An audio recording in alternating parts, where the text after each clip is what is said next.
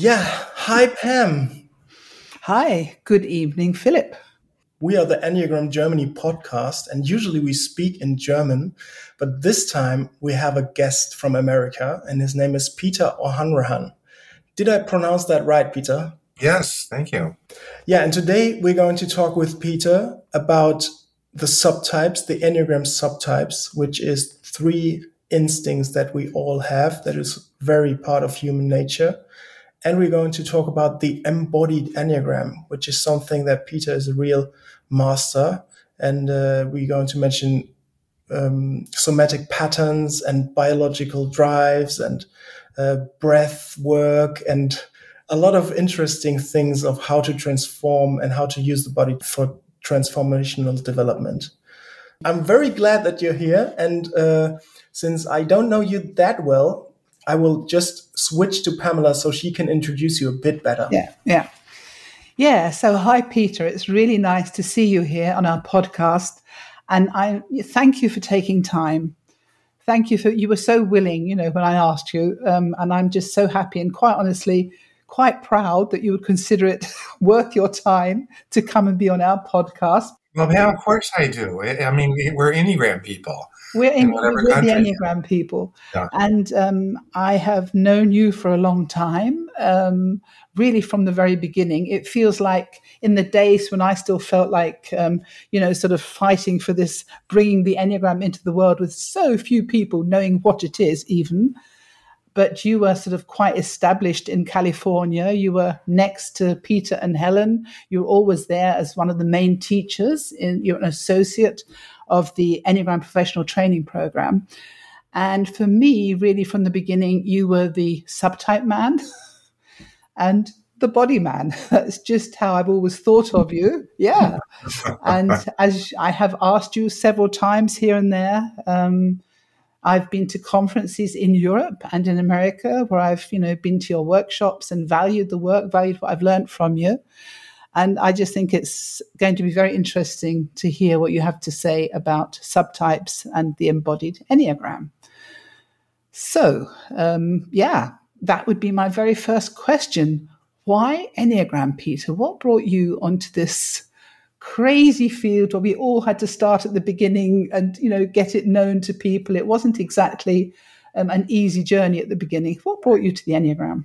Well, you know, I was in Berkeley, California uh, in the 1970s and had moved there really to study holistic health and body therapies and, and transpersonal psychology and a lot of the stuff that was, you know, kind of being explored in Northern California at the time. And, um, and of course, I, being in Berkeley, I ran into uh, Helen Palmer, who was a, who was a, you know, a, um, a guide for us, teacher of meditation and intuitive, um, and um, you know was someone important in our community, our whole kind of holistic community at the time. So and, Helen was already quite well known in in the sort of late seventies in California. Yeah, she was well known, right? And oh, she was, yeah, had okay. been teaching um, yeah. psychology at one of the local uh, graduate schools. Yeah. John F. Kennedy uh, Graduate School at the time. Yeah. It's gone now, but um, so um, I had that advantage. And so in 1978, Helen called the house where I lived with, with, a number of people, including people who had been part of her trainings in, in, meditation and intuition and so on. And she said, Look, there's a class happening. You should go. And we had no idea. I mean, it, just because Helen said, it's like if Helen says, we're going to check it out. there's a and class so happening. and it was the first um, public Enneagram class taught by. Okay Dr. Kathleen Speeth, who was um, Claudio Naranjo's partner professionally and personally. Yeah, yeah. And uh, she she was saying, "Okay, I'm going to take this to the public now." Yeah. So you so you actively know the Enneagram since 45 years now? Yes. That's not even as old as I am. Like I'm I'm I'm 37. That's crazy. yeah, yeah, yeah, yeah.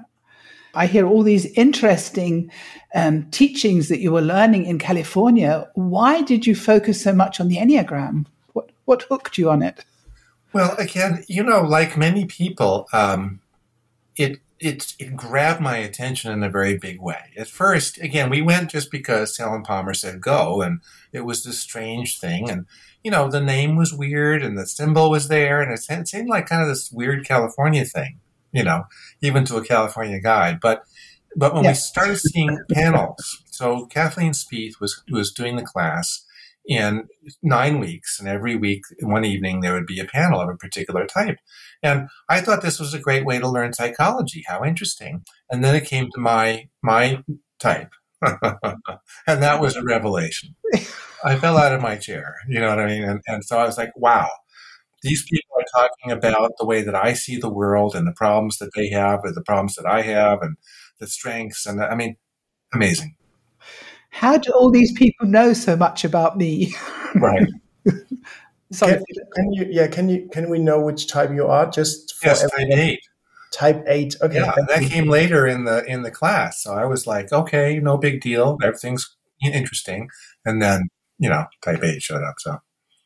Yeah. So, and from panels, from learning about your type, at some point there came this really tremendous enthusiasm for subtypes.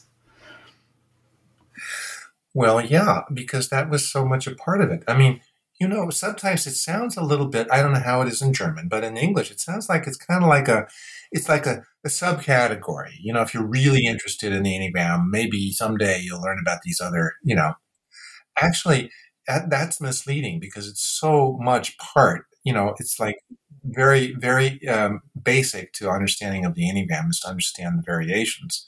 We could say the instinctual variations, which we also call subtypes. And so this came right after. I mean, this might have been, I don't know, maybe the third class. I mean, we jumped in in a big way. There were panel classes three times a year. There were workshops, um, and this was. And then shortly thereafter, Helen Palmer started teaching, and she was doing panel classes. And so there were hundreds of people every week uh, from mostly the transpersonal psychology uh, community and holistic health people. And I was very involved in holistic health, holistic psychology. You know, I was a body therapist, a counselor. I had a holistic center in Berkeley, which we then had the Enneagram classes there. But but what, what's my point? Here was another holistic system right?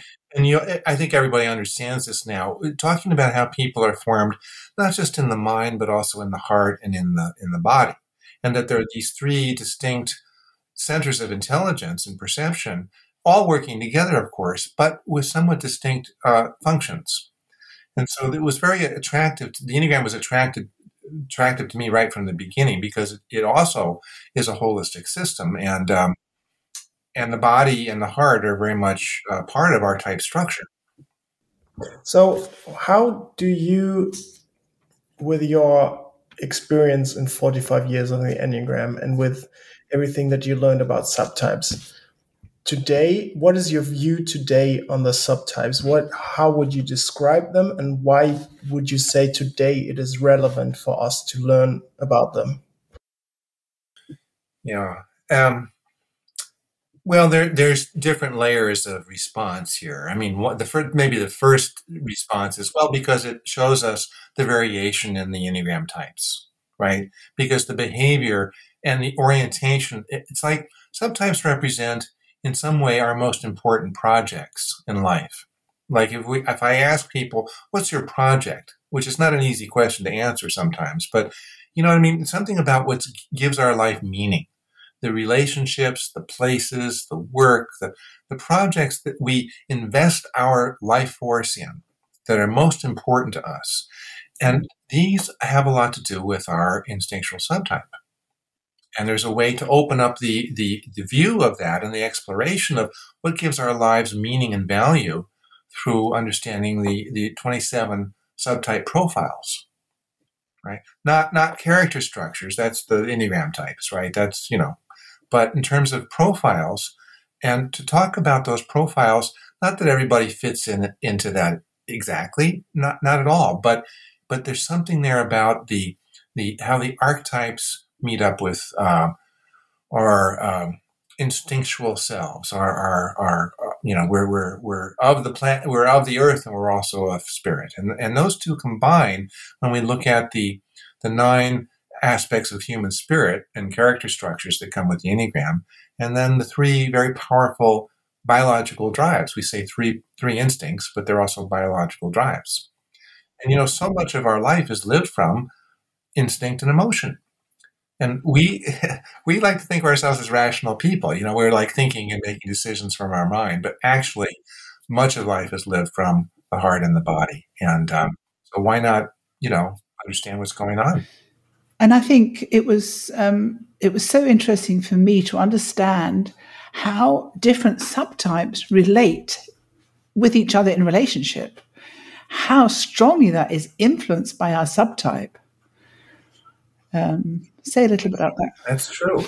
Yeah, and you know, some sometimes we say, I mean, we don't know 100 percent about this, but you know, people will say, well, you know, maybe in long term intimate relationships, partner relationships, subtypes could be as important or sometimes even more important than the Enneagram type itself.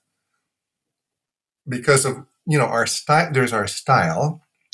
You know, we, we joke about this, but there's some truth in it. We say self preservation subtypes have a warm quality about them, warm, nurturing quality, or not, because it can go the other way the socials, we tend to be more cool because we're kind of socially organized, you know, and hello, how are you? And how do we how do we interconnect?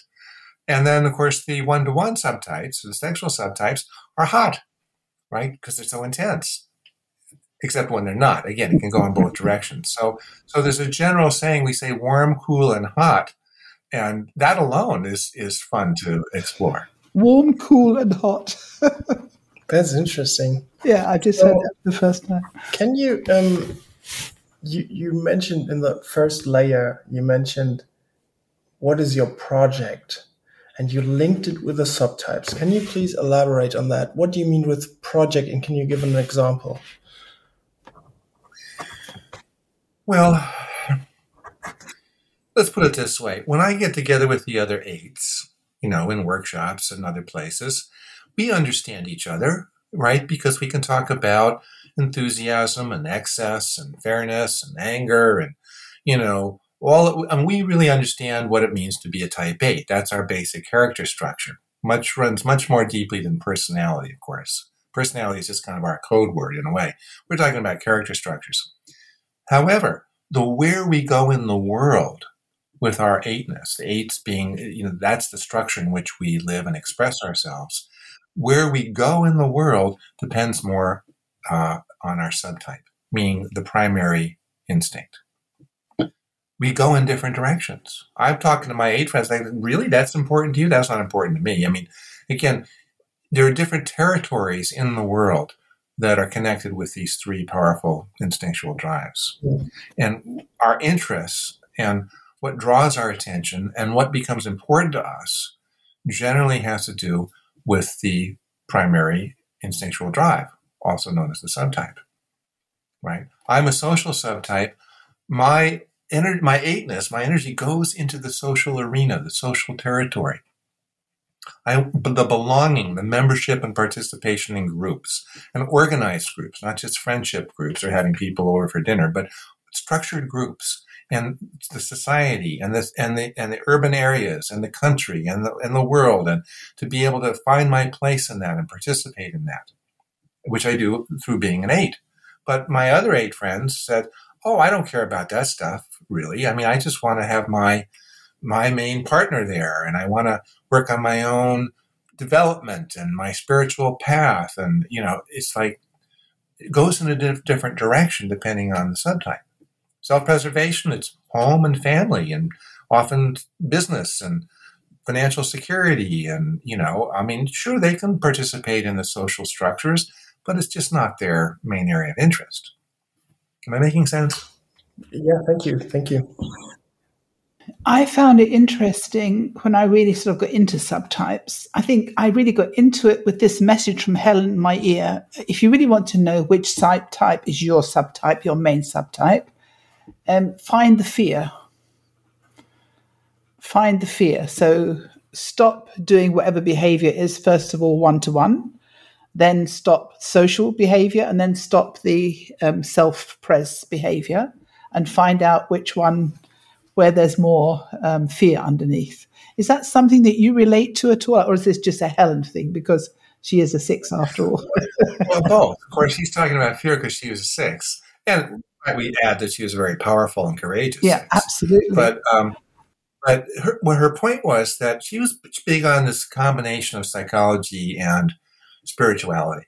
And she talked about in the heart center, the importance of the heart center and making the conversion from the, the passion, which I'm now calling the emotional habit, converting that to the, the virtue, the capacity of the open heart, how to make that conversion in the heart center.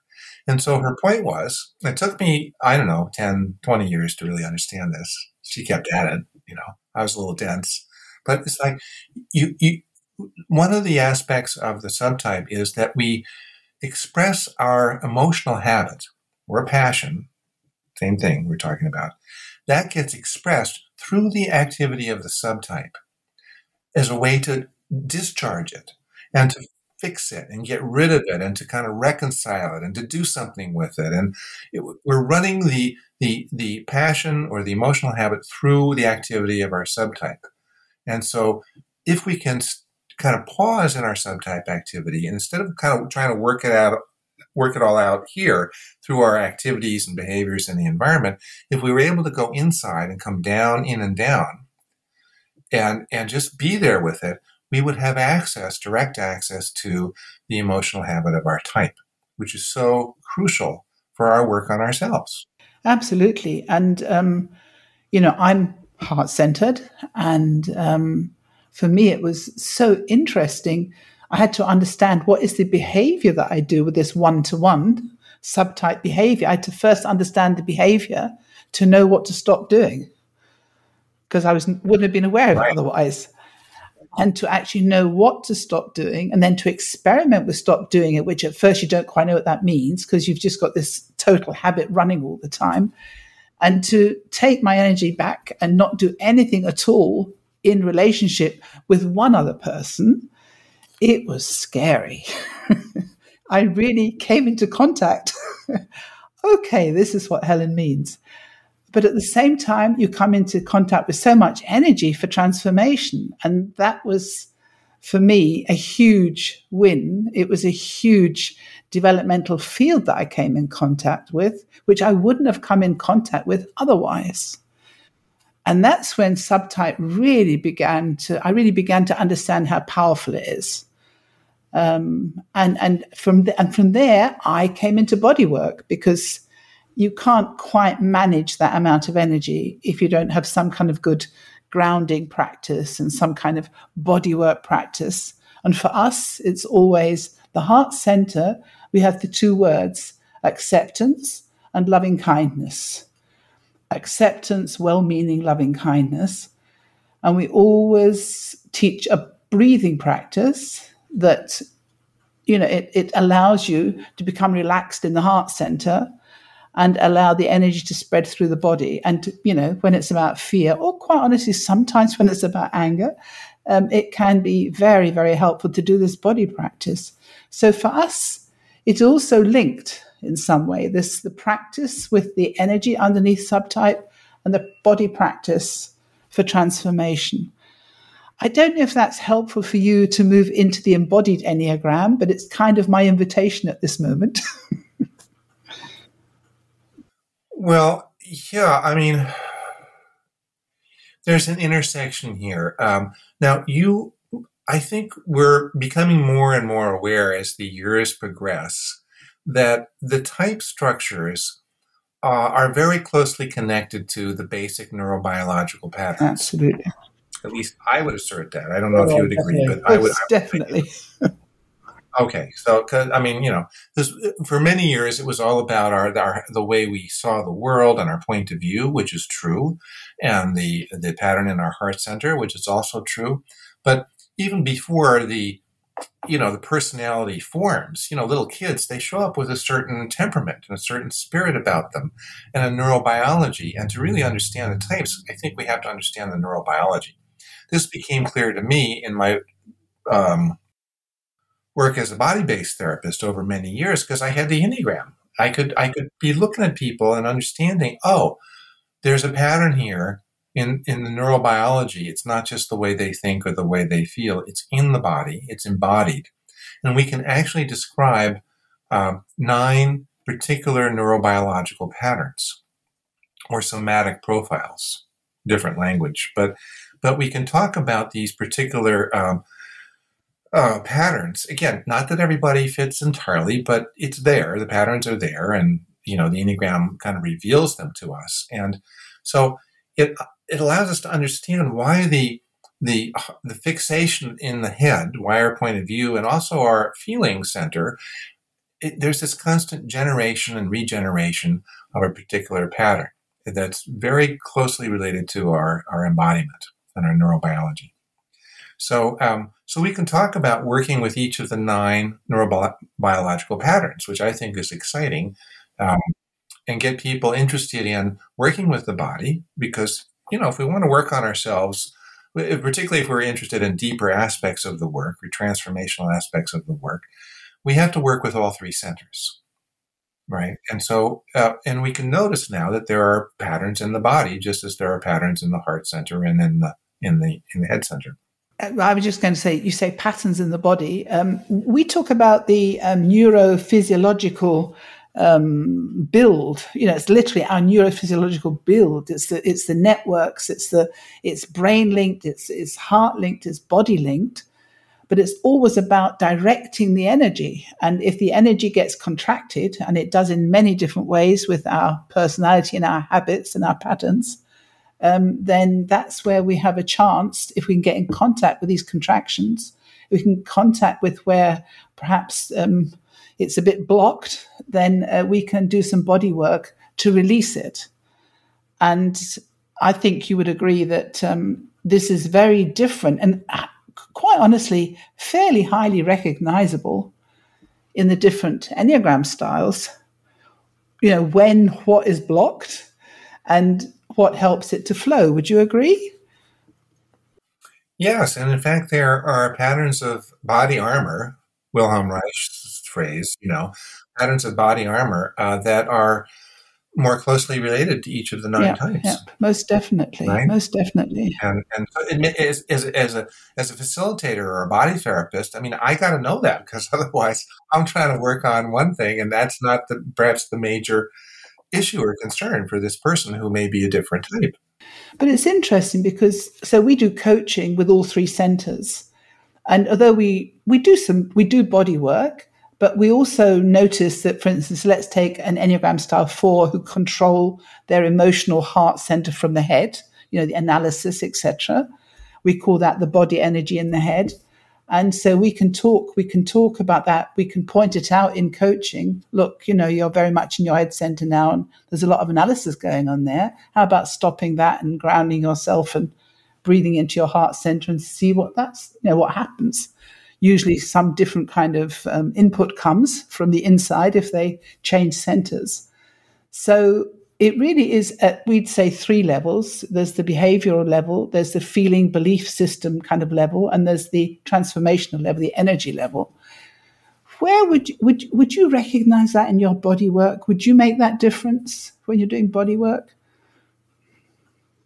Behavior, feelings? Well, Sure. I mean, I, I mean, what you just said, I could totally agree with. Uh, it may not be the same language that I would use, which is fine. I mean, because this is what's exciting about Enneagram kind of happening in so many countries around the world. So, so your language would be different, but I understand what you're saying. Yes. Yeah, yeah, yeah. Some of it might be directed directly from translated from German into English, so it might I might not say that. If I was talking English for two weeks nonstop, I might even express myself slightly differently. But um, yeah, okay. Philipp, you wanted to ask a question.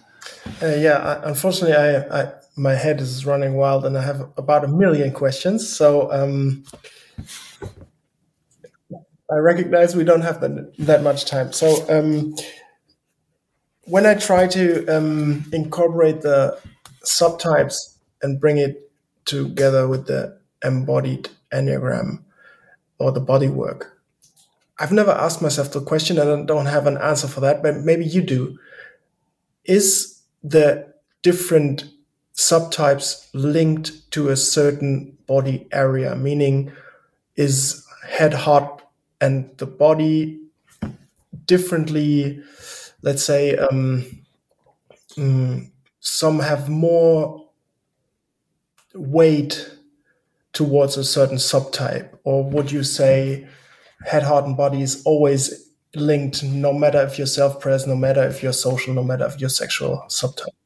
Right. That's a great question, Philipp. I think a lot of people have been interested in that. And I would say the latter. I would say I don't see one of the main centers being particularly linked to a, to a particular subtype.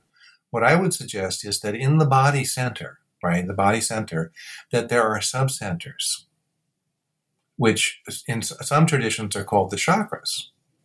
And that those chakras are sub energy centers. Actually, I can find three of them in my body center. And I know they're there because I can tell that actually in one place, I'm pretty relaxed and open, and in another place, I'm contracted. You know what I mean? It's like there, there's some independent, you know. So we would say that the first chakra, you know, the base of the pelvis, the first chakra, is it's that self-preservation. It's about our basic right to be alive on the planet, having this, this the material supplies that we need and enough nurture to sustain life. And that's very, that's what you, we could call first chakra. I'm no expert on the chakras, but it's that place in our bodies. There's a connection there. We can actually go there and sense something about that. And that the, the, uh, sexual instinct or the one-to-one instinct, because it's both, which shows up a little bit further when we're little, like when we're about one or two, and we form that that dyad, that first dyad relationship, the, the, the relationship of two-ness, because self-preservation is, is kind of a fusion in early childhood. We're part of our mother's body. There's no separation. Gradually, we separate into an aspect of two-ness, where there's me and you. And this is the one-to-one and also the sexual instinct that shows up. And this is, of course, in the middle of our bellies, you know, our, our genitals and a little bit higher than that. And, and I think there's actually it's associated with that energy center. Um, uh, again, it's a little subtle. You know, first you got to get to your body center in the first place, right? But then when you get there, you can actually notice these these three instinctual drives, right? And they have different places there, but we can sense the instinctual drives. And in fact, if we want to work on ourselves and our subtypes, we have to be able to sense them in our bodies, right? And then the social instinct, which comes a little bit later, you know, when we're age three, four, and beyond, um, it's more uh, in terms of our solar plexus. You know, it's the higher up in our in our belly center. Um, but whether we can actually notice those three subcenters or not, we can learn to notice the presence of those three instincts because they feel differently the, we have the right to be alive and here on the planet and grounded and life is good and I have and I can be here. We've got the the the the one to one or sexual, which is you know that that intense connection with another human being, and it's our right to be seen and loved as an individual. You know, not just part of the family, not just part of the society, but as an individual. And then we've got our social instinct, which is about our membership and belonging, and they're all three survival uh, in, you know, we're here because we've had all three of those as in the development of our species.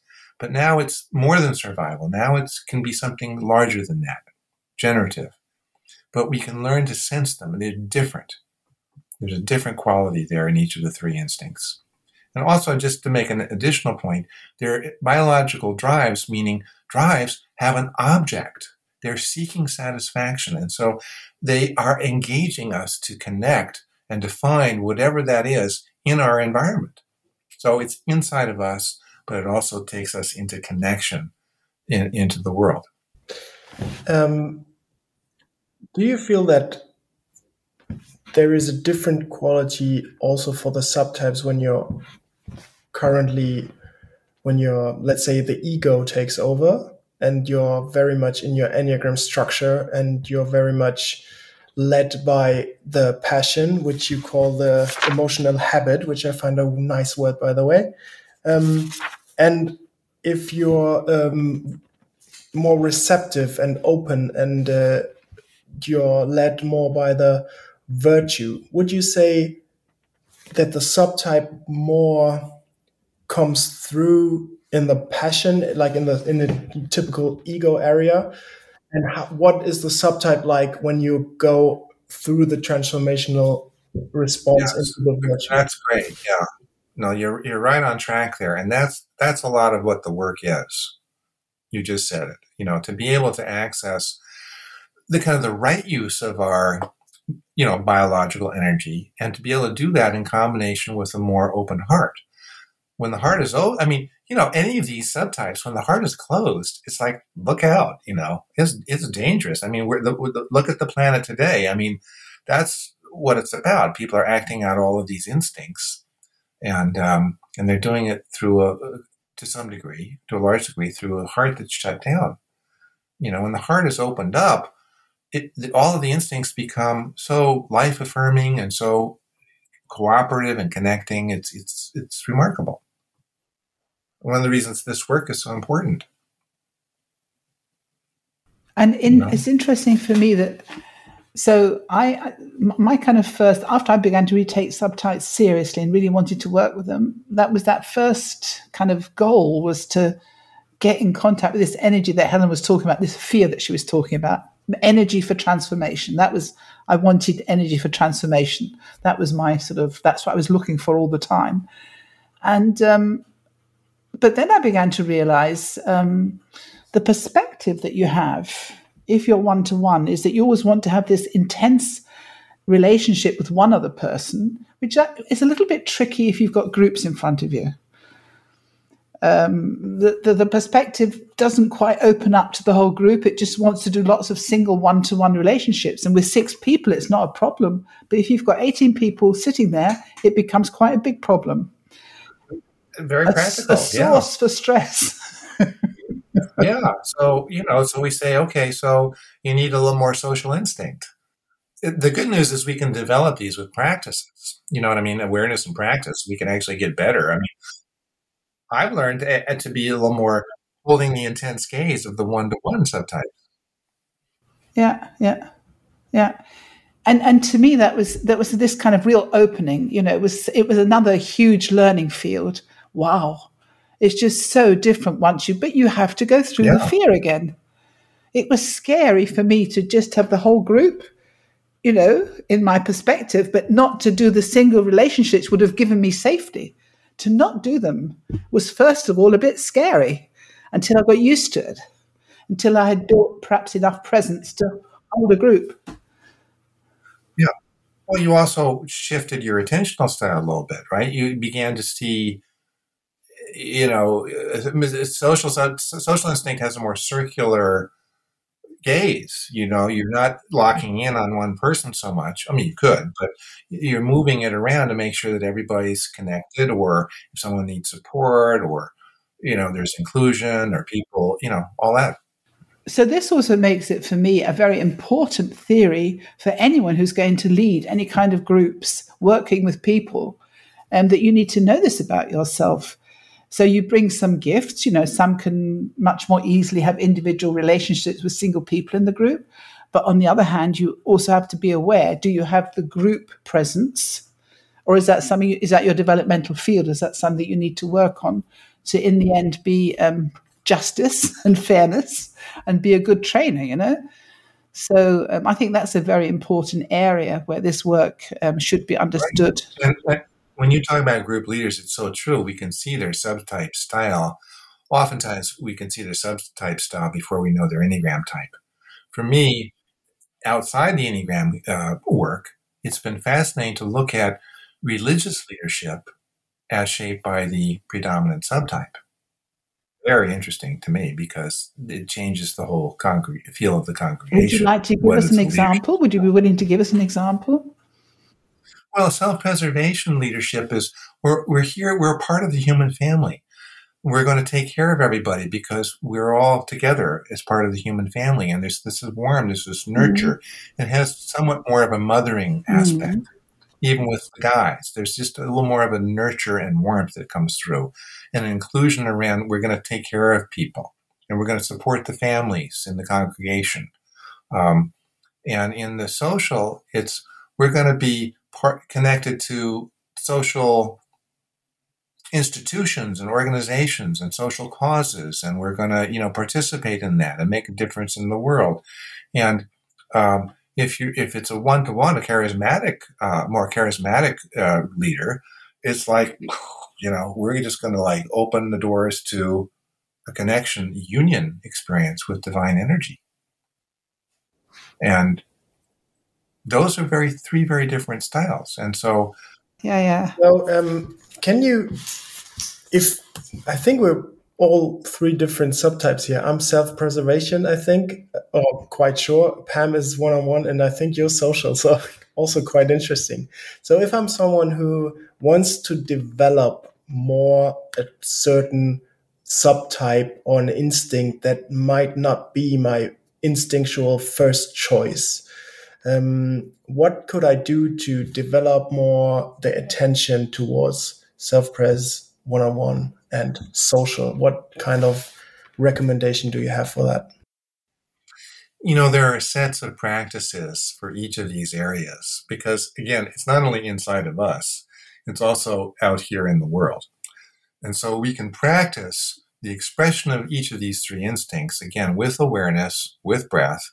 And sometimes it means taking on something new, you know, like if you want to develop your social instinct, join a group, you know, join a club, be part of an organization, deal with what shows up. If anxiety shows up, if boredom shows up, if, I mean, just, you know, kind of work with that, knowing that practices, we, we have to practice without an expectation of a positive result at first. you know what I mean? That defines a practice. You know what I mean? We just have to keep practicing. Yeah, I like the definition. Thank you.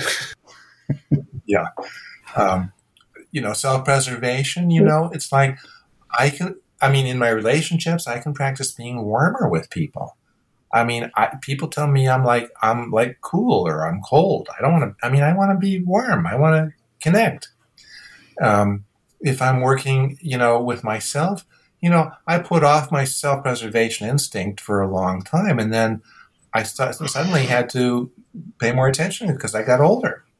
I had to have a relationship with a doctor. Imagine. I went a long time without any doctor. I mean, chiropractor and, you know, whatever, you know, dermatologist. But you know what I'm saying? So I had to really make a big, I had to make a project out of it because left to my own devices, I would not go there.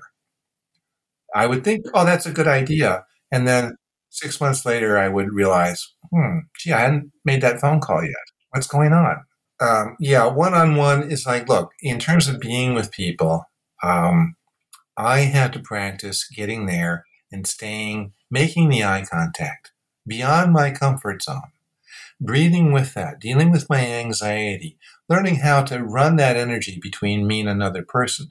In my marriage, you know, I had to practice one to one because we're both socials. You know what I mean? We're great in a social dimension, but the the one to one we we had to go. Wait, let's let's let's get together. Let's go out on a date night, just you and me, and and and then there's also something else that has to do with particular, like a drive towards personal excellence, and that's you know, and bringing the energy up in one's body um, and so, um, so that's something we can learn about and practice if we choose to. And you said I, I like your your thing with the what is a practice. It is something that you have no expectation of a good result in the beginning.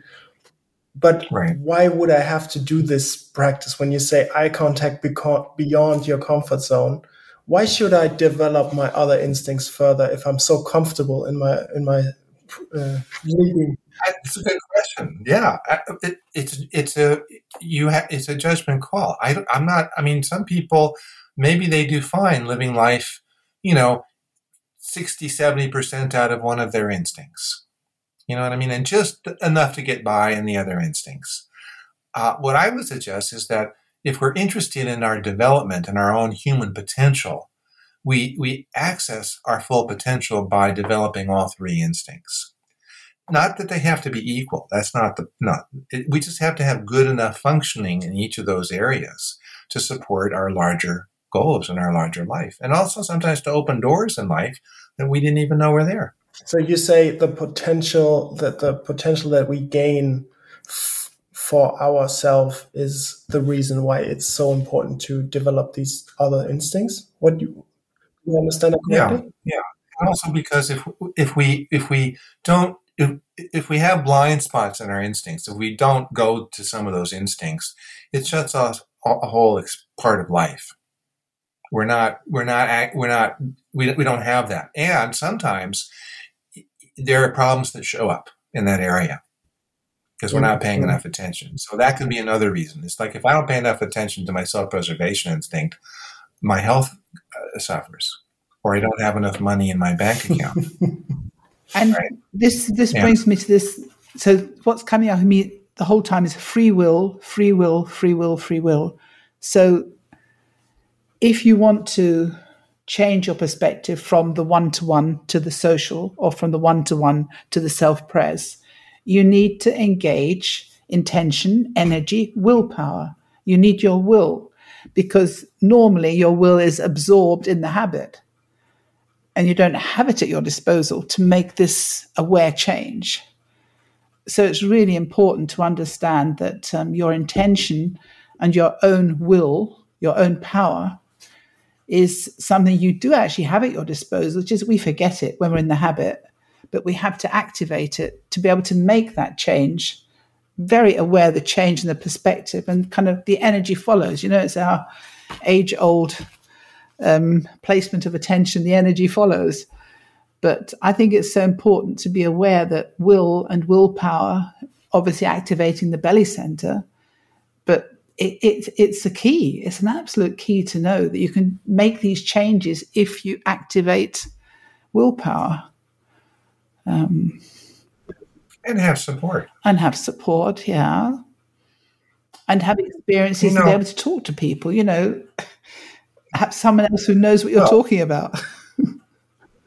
yeah, but, you know, in a very simple way, there are some people, they won't exercise unless they have company. Now, given that, if you you know need to exercise and you're one of those people, get the company.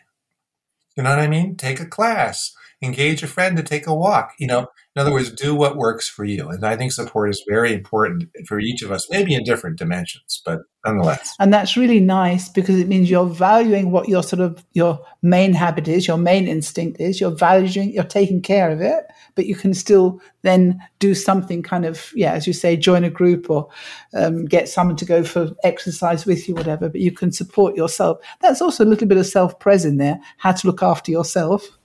We're beginning to combine yeah. it here. Yeah. And also to remember that there are some real challenges here. There's some paradox here. Like if I can, I don't want to put Philipp on the spot really, but you reminded me of this. If you're a self-preservation three, yes, right? Self-preservation threes, they're organized towards security. Security is a good word for them, but it's oftentimes it's financial security. And it comes through working really, really hard over a long period of time. And yet in doing so, you can end up not taking care of your health. And that's anti self preservation. It's true. Yeah. Thanks. So there's there's the you know it's complicated. I find that fa- it, it interesting, but it's sometimes it's very complicated because you could be self preservation and also anti self preservation, yeah. both. Interesting. Yeah. Yeah. So um, I know this is going to be a bit of a change in topic, but maybe even not. Um, you mentioned the somatic patterns. I'm very interested in a bit more in what you want to say about this. First of all, just in general, and then maybe you can even go through with us very maybe known for you very recognizable repeating somatic patterns for the in maybe centers or also types right yeah um so if we look at the, um, I mean, I'm looking at two things. I'm looking at the neurobiology or the basic temperament, right?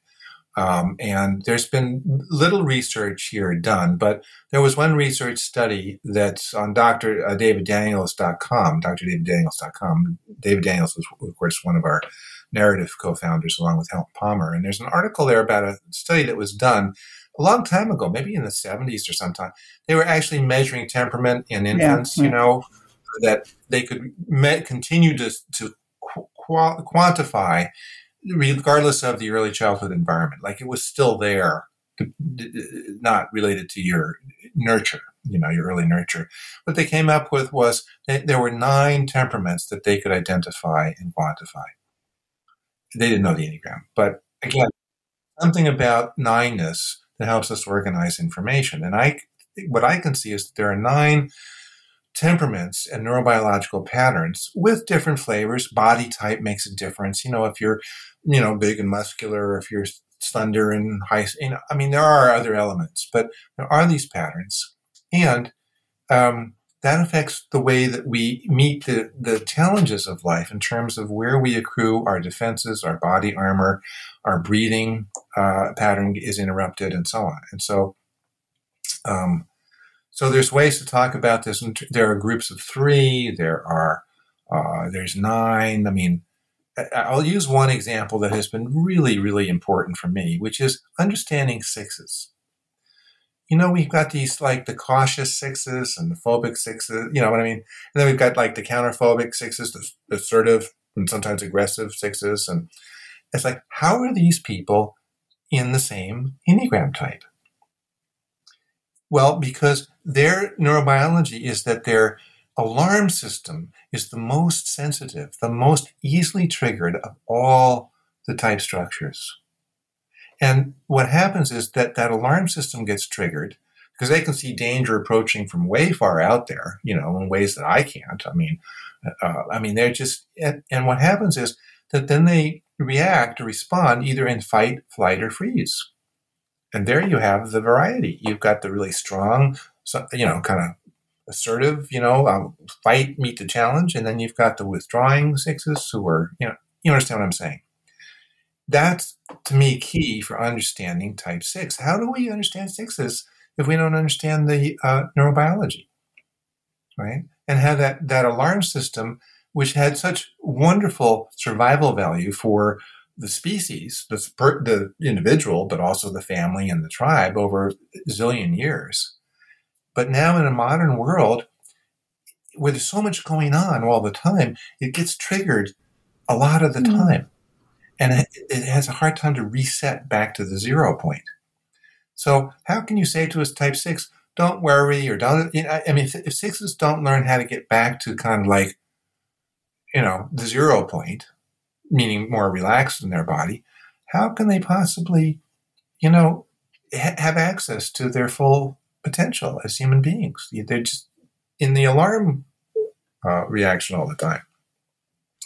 So that's that to me is, and of course, all the types I have a particular uh, neurobiology. I mean, type two, right? I'm looking at my friend Pamela. You know, I mean, it was maybe 20, 25 years ago. The Italians. Uh, scientists uh, were doing experiments with monkeys, you know, and kind of their brain waves and so on, you know, not with inserts, but, you know, with those kind of pads you put over the heads. And they realized that there was a monkey that was reacting. They could see it on the scope as though they were drinking a cup of water because one of the scientists across the room was drinking a cup of water. Maybe you've heard of this. And they realized, oh, there's such a thing called mirror neurons. You know what I mean? Where that respond and internalize the experience of somebody else, their physical or emotional experience. And we can, we're, you know, we're mammals, we're human beings. And so we, we respond to what's happening in another person. Type twos are born with more mirror neurons. They just are born with that, you know? And of course, then that gets put to work and so on. And now you have a type structure and, and all that. But, you know, so for twos, it's like you've got so many mirror neurons that empathy is not only easy, it can be dangerous because you can over internalize other people's experience. Yeah, yeah, yeah. Well, let's say so, it, that you definitely need the body center. If you're going to be a two in this world, it's really a good idea to activate the body center. Right. And your body, your experience, not somebody else's. Absolutely. absolutely. I now you uh, unfortunately you really piqued my curiosity. So, what can is this with the mirror neurons? Is this a, an example also for all heart types, or is it different for the threes and the fours? And also for, to be honest, if it's possible to to go through the other types as well. Sure, I can do that quickly. I mean, yeah, heart types in general have more access to those mirror neurons. It's just that the twos really stand out. You know, the threes, um, can certainly read people and read situations. You know, they've got the emotional intelligence that goes in that direction, right? Uh, you know, uh, like being able to read a room and know what's expected in order to meet those expectations. So twos, threes, and fours, yeah, they've got more mirror neurons in general. But um, but for threes, we would say the, the there's two things we could say about threes. One, they have a lot of kinetic energy, moving energy. They want to move. They want to be active. They want to move. Sitting still is very hard for them, right?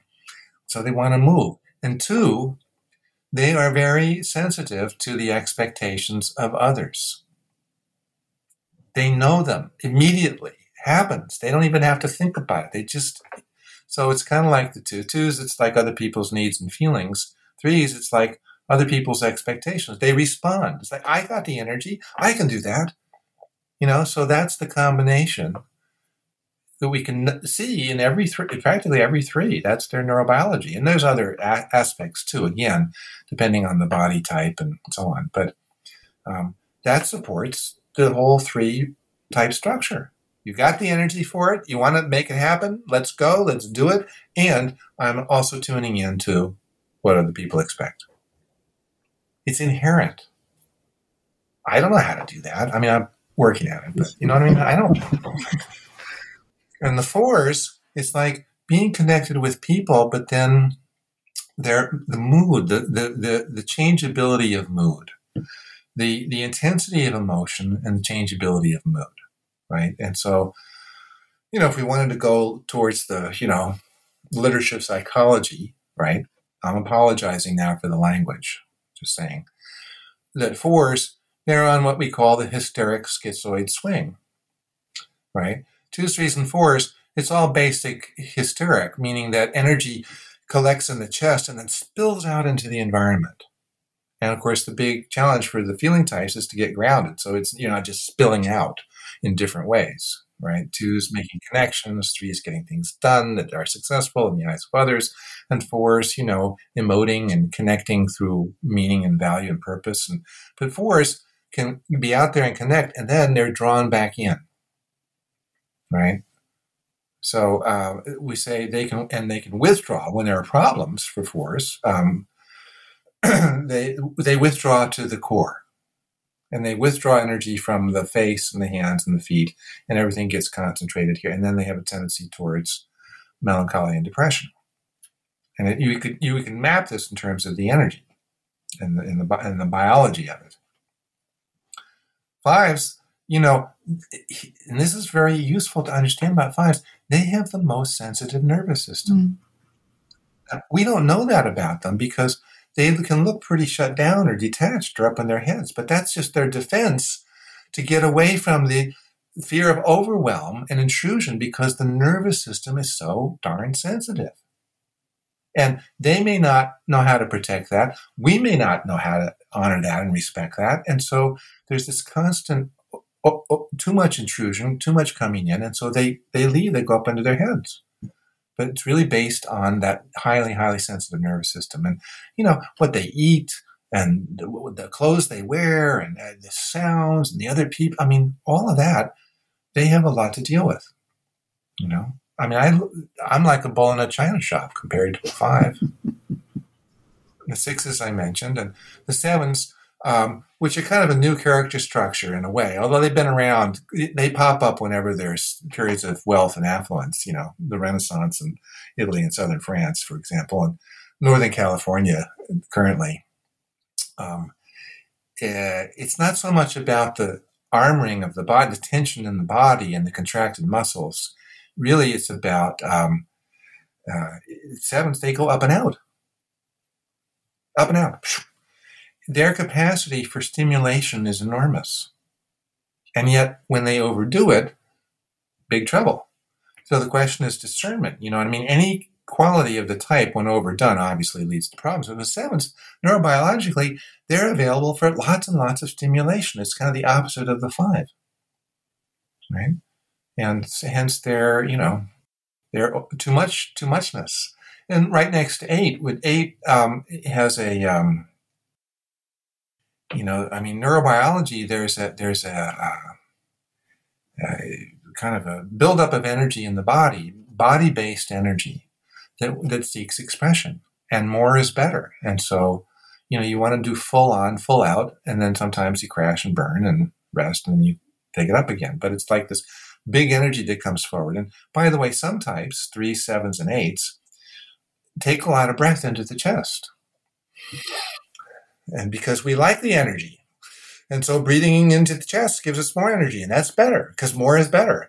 And then, you know, it's like, so, um, and that's very different from some of the other types around the Enneagram. So sevens and eights are close. I mean, different type structures, but again, energetically, there's a similarity, like more, more. Um, and the nines, um, they have this this um, quality of being able to self-soothe, right? They can self-soothe, and nines have a very interesting. I mean, I joke when I was a young body therapist, I had clients that would come in and I tell them to breathe deeply and we do some work and I won't get into all that. But I mean, they're lying there and I'm working with them and they take some deep breaths and they fall asleep. what is going yeah, on? Yeah. you know, like, this is nuts. I knew something was wrong. You know what I mean? I wasn't earning my pay, you know. Um, and then I realized over time, when nines breathe deeply, they breathe into the belly. And that's the calming breath. And they can do that. They, but don't breathe into the chest because that might bring up discomfort and feelings and stuff. Anyway, so nines have a basic orientation. Their neurobiology easily goes towards uh, relaxation, self self soothing, and you know comfort. It's in their bodies. Mm. And ones are, are just have this innate sense of how things can fit together in the right way. They, they ones know in their bodies when things are out of place. And then they go up in their head and they analyze and they criticize, Them, but it starts in the, they're in the body. They can sense it in the body. The, the best way to put things together in an organized fashion. And God bless the ones. Where would we be without the ones? Kind of make getting things organized. So anyway, that's the quick. Very interesting. Thank you very much. Oh, it's so interesting, Peter. And I'm hearing these different kind of perspectives on, and I'm sort of trying to bring it together with what we teach, how we teach, obviously, all the time. I'm sure you'll be happy to hear that we teach the eights are highly emotional people. We really emphasize that from the beginning, every time, to allow them to be who they really are and to say this is normal. Well, I, am not sure I, I, agree, but I think it's it's best to err on the side Absolutely. of eights or And then you get them saying, not, "I don't think anyone else would agree with that," and then we've got the conversation.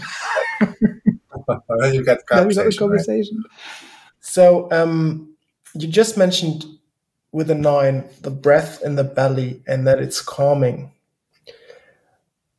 I, am very interested in that because um, we also oh, like Pamela said, we always say, breathe with acceptance and loving kindness.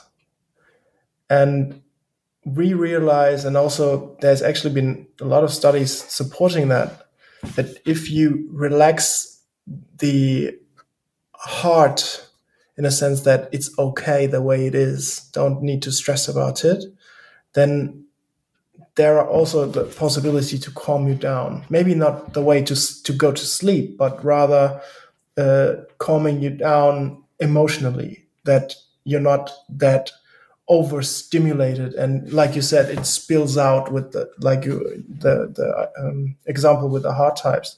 So, um, how would you would you agree with this? And how would you incorporate the breath in the heart and the belly to to uh, calm you down as well. Well, I think that's a very good practice what you just described, and um, I what what I think is important is to understand that there are two ways to approach practice. One is active practice, and one is receptive practice. We have in in the narrative work and in our trainings, we do uh, mostly we work with the breath on the receptive side, meaning Bring your attention in and follow your breath. Follow. See if you can relax or how much you can relax, but follow the breath. Basic meditation technique, you know, from the Vipassana yeah. and so on. But But um, but there's also active breathing practice. And the good news about that is that we can actually change our physiology on the spot with awareness and active breathing practice. And so, but there are different directions that we go with active breathing practice. So, if you need more energy in your body, you breathe into the chest. Sometimes just do that naturally, but a lot of people they don't know that. You know, they, they they're they're not used to breathing much into their chest. So if you need more energy, breathe into your chest, and it changes in the moment. And over time, perhaps there's a look, some gradual change in capacity, right? Um, sometimes it's like breathing into the belly is the calming breath. So we have the energizing breath in the chest and the calming breath in the belly. And then there's also a, a particular counter anxiety breath pattern, which is really, really helpful. I mean, it's a, it, I mean, anxiety is not a fun thing. And so there's a specific counter anxiety breath. I'll just give you a very short yes, version because I don't want to hold it out. But you take a big breath into the diaphragm, that big rubber band. So it's that sheet of muscle right through the middle of your body. You expand that on the inhale, and then you let the exhale out through your pursed lips. And as you hold it here, like the end of a balloon, you try to let all this go. In other words, you're not using your diaphragm to exhale. You relax, you try to let go of the diaphragm. So you expand the diaphragm on the inhale. That's like two, three, four. And then you exhale slowly, or you allow the exhale slowly, and you hold it back for a count of four, five, six, seven. Now, a simple way to say that is anytime your exhale is longer than your inhale, that's going to help. But this stretching of the diaphragm with the inhale and then holding it kind of stretched for a bit and then letting it go four, five, and six, that changes your physiology. It's not going to change the, the issues, you know, but wow, is that ever a good help when you're in the middle of an anxiety situation? Thanks. Thanks. So we would say um, if you have an emotional reaction in your body, first give the your attention to the emotional reaction, give it room, give it space, want to have it, you know, give it more space in your body. So breathe in a way to give it more space in your body. And then do the breathing practice with acceptance and loving kindness. And um, I like the way you say it changes your physiology. My words would be it changes the quality of the energy. So you can actually feel the transformation. You can feel the frequencies. You know, our body is a transformer. It changes frequency within the body. Um, is that conform with what you're saying? It changes physiology.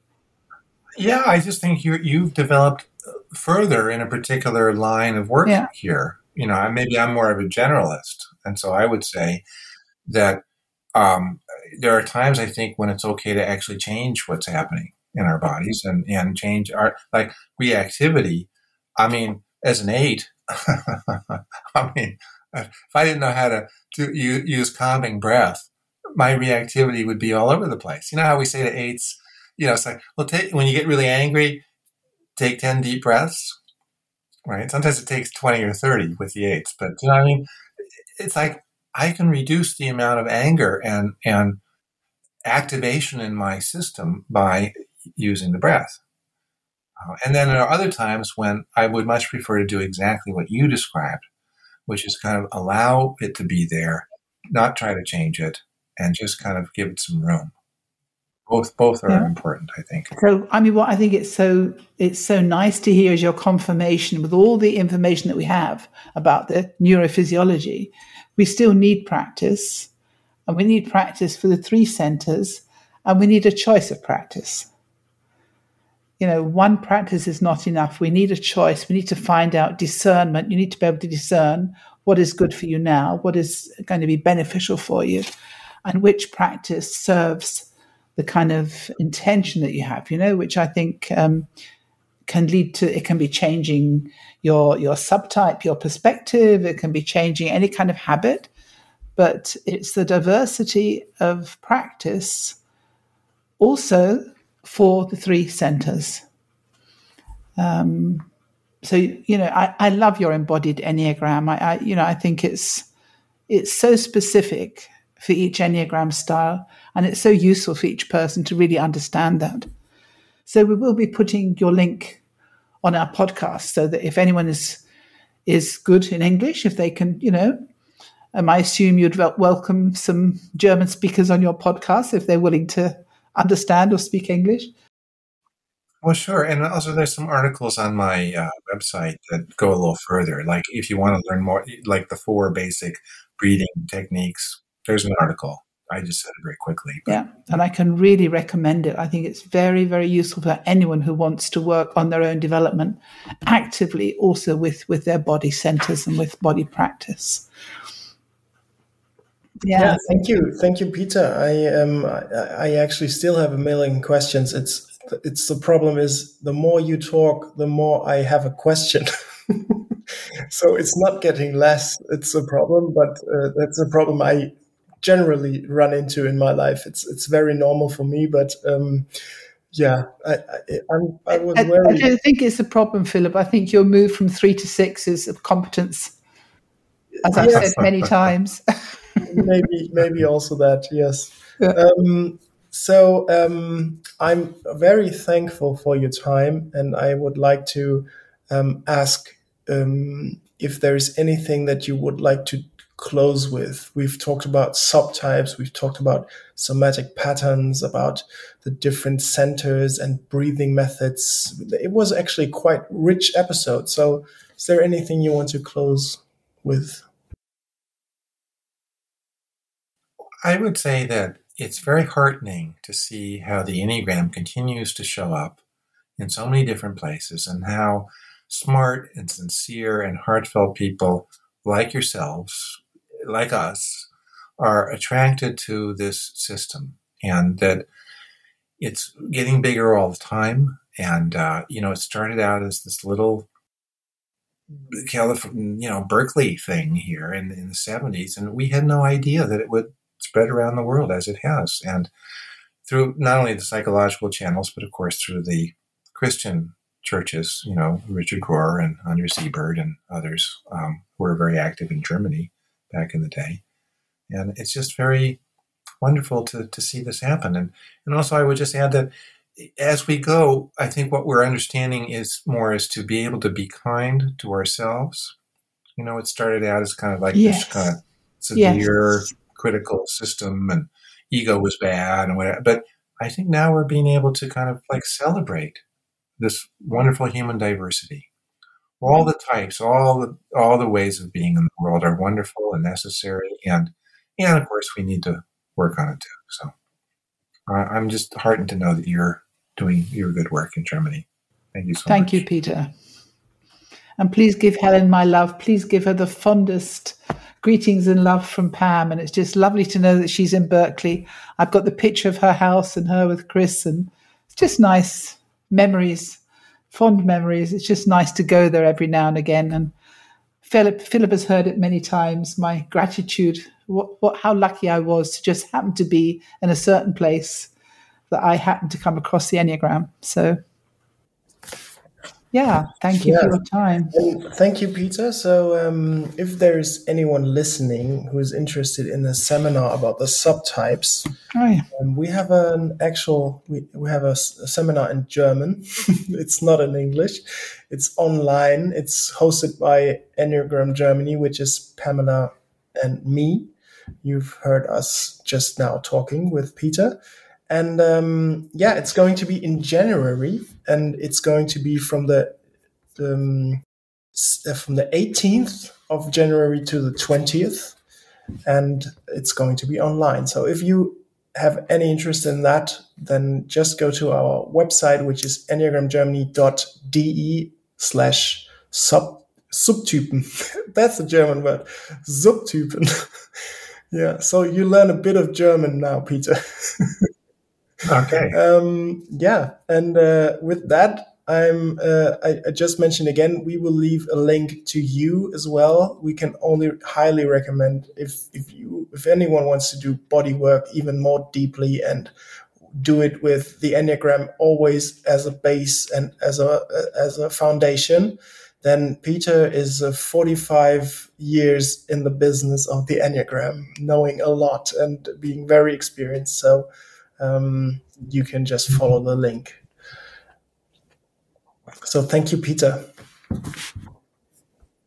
Thank you both. Thank you. Philipp and Pamela.